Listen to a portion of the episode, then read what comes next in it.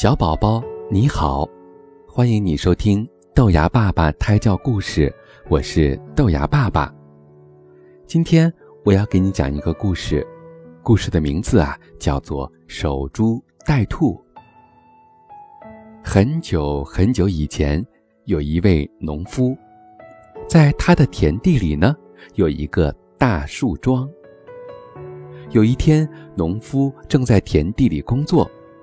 突然，一只兔子飞奔过来，猛地就撞在了这个大树桩上。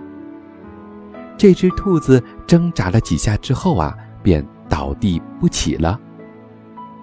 农夫看到之后，飞快地跑了过去，他把兔子捡起来，高高兴兴地说：“太好了，今天可真是走运，白捡了一只兔子。”他拎着兔子，一边往家走，一边高兴地想：“这真是一个幸运的树桩，说不定明天还会有兔子跑过来。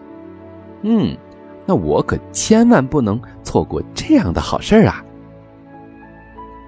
第二天，他来到田地里，也不干活，就坐在那个大树桩的附近，等着。再有兔子撞过来，可是等了一天，什么也没有等到。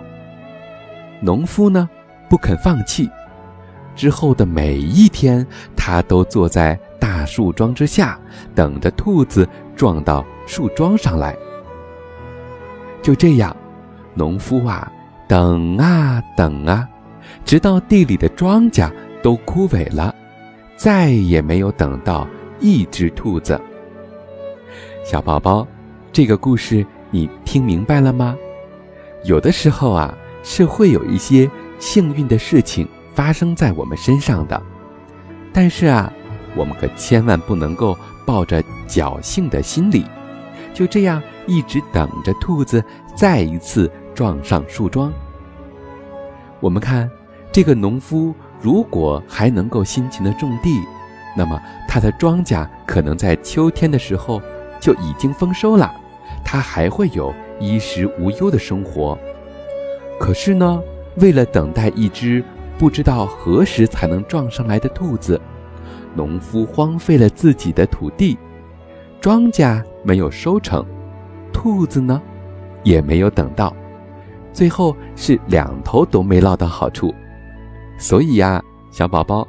以后你千万不能够做守株待兔的农夫，一定要勤勤恳恳，用自己的双手去创造幸福的生活。